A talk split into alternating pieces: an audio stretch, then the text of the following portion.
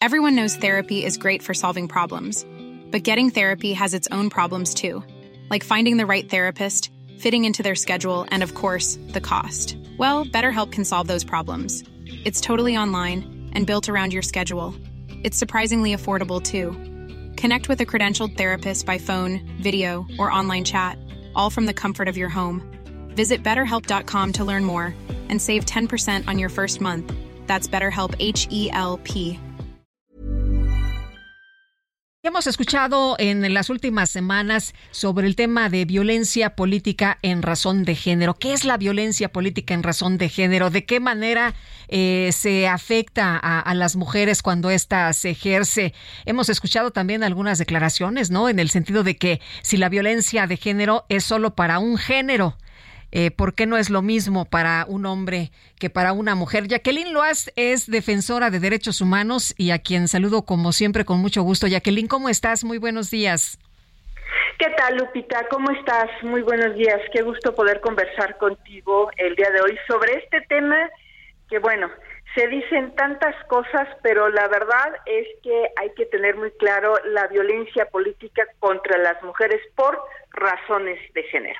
Eh, Jacqueline, eh, la, una de las preguntas que se hacían es, eh, ¿por qué no es lo mismo? ¿Por qué la, eh, la, violencia en contra del hombre no es la misma? ¿Por qué eh, las mujeres, a ellas sí se les señala y sí se les protege contra la violencia política en razón de género? Bueno, mira, a mí me gustaría empezar eh, diciendo, aclarando algunas cosas. Efectivamente, género no es sinónimo de mujer, género se refiere a lo masculino y femenino. Pero también es cierto que históricamente las mujeres en México y en el mundo, pero hablando concretamente de, de México, hemos vivido violencia. Solamente recordemos que solamente han pasado 76 años desde la primera reforma que garantizó que las mujeres podíamos votar y 68 desde que ya pudimos efectivamente ejercer el voto. Uno de los principales motivos por los cuales a las mujeres no se nos daba en ese momento el derecho a votar y ser votadas, se decía que porque un hombre nos iba a decir por quién votar y si ya votaban los hombres, ¿para qué votábamos nosotras? Y el segundo motivo por el cual no se nos daba el derecho al voto era porque se decía que los sacerdotes iban a inducir nuestro voto.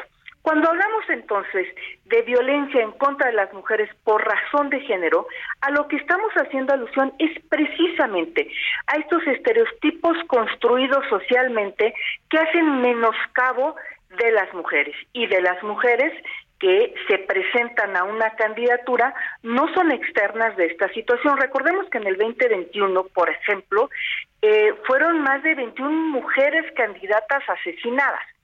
Cuando hablamos entonces de violencia de género por razón a las mujeres, de lo que estamos hablando es estos señalamientos públicos que se abren, que se hacen sobre su cuerpo, que cuestionan el no cumplimiento de roles de género preestablecidos, que se dice, ¿qué hace en la política? ¿Por qué no está en su ¿Por casa? ¿Por qué no va a cuidar a sus chamacos, a no? sus hijas? Uh -huh. ¿Por qué exactamente, por qué no está cuidando al marido? O que se pone en duda nuestras capacidades, recordemos a Eufrosina, una mujer indígena que gana el proceso y sin embargo es retirada porque se dice que las mujeres no tienen la capacidad de estar en la política porque somos débiles, y lo pongo entre comillas, por supuesto, y que no podemos estar ahí. Y lo más grave, cuando hablamos de esta violencia en contra de las mujeres, es cuando también se hace alusión y se pone en duda de cómo está ahí.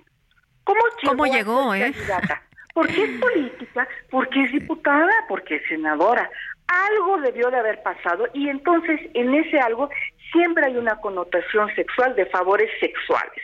Por algo estuvo ahí. O sea, no es posible que una mujer por mérito propio, porque se preparó para estar ahí, porque quiere, eh, pues, eh, eh, a lo mejor plantear algunas propuestas o proyectos en la política, este, no es por mérito propio, ¿no? No es porque esa mujer se haya preparado, no es porque esa mujer sea inteligente, sino por otras cuestiones por otras cuestiones y en esas otras cuestiones muchas veces entra un hombre o un grupo de hombres la pusieron ahí para manipularla. Esta, estos motivos y estas razones que te doy no se dan con los hombres. Hoy tenemos el tema del candidato de Ecuador asesinado. Él no es asesinado, es una violencia política indiscutiblemente, pero no por su ser hombre, sino por sus declaraciones. Cuando hablamos de la política en contra de las mujeres por razones de género, hablo de estos motivos que te he dicho y que una y otra vez se ponen en la mesa para hacer menoscabo de nuestra capacidad y decir, alguien nos puso, no podemos, no sabemos, nos manipulan, algo le dio, algo, algo dio a cambio para estar ahí o nos mandan a nuestras casas porque la política es para hombres. Así es como se crea el concepto. En, la política todo se vale, las mujeres deben eh, de manera callada admitir todo lo que ocurra dentro de la política. Por supuesto que no. Ni en la guerra ni en el amor todo se vale. A mí me parece que tenemos que terminar con que eh, alcanzar una situación de privilegio para muchos o para algunos, o incluso hablando de bienestar, se puede hacer a través de la violencia. Lo que se gana a través de la violencia no puede ser bueno. Las mujeres no nos tenemos que quedar calladas cuando nos violentan.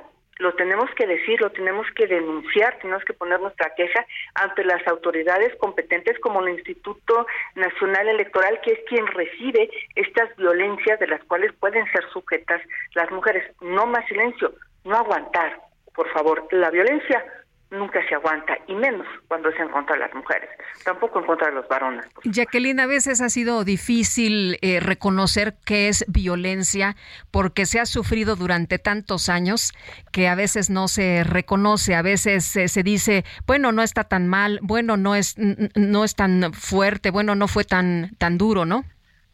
Claro, efectivamente, la, la violencia se ha naturalizado la violencia en todos sentidos, no solamente la violencia política.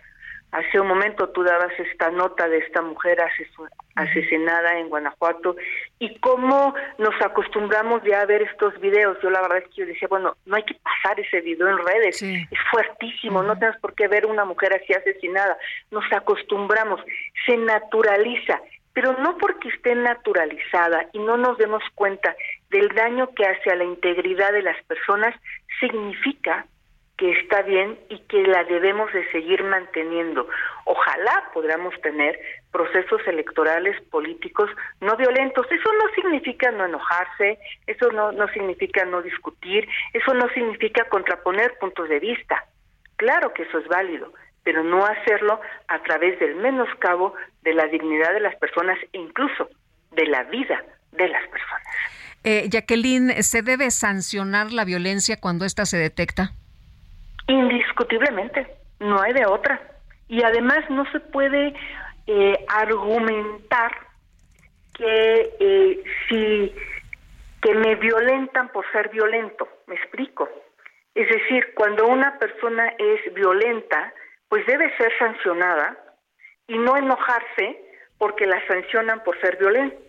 Esto es esto es absurdo, va en contra de cualquier sentido de racionamiento lógico. Si tú cometes una conducta violenta, tienes que atenerte a las consecuencias y asumir esas sanciones y no justificarla naturalizándola o minimizándola o incluso invisibilizándola pensando que así es la política o que así es la vida y qué importa que haya violencia intrafamiliar, qué importa que haya bullying en las escuelas de los niños, así siempre ha sido, que se aguanten o como dijeron hace poco, ¿no?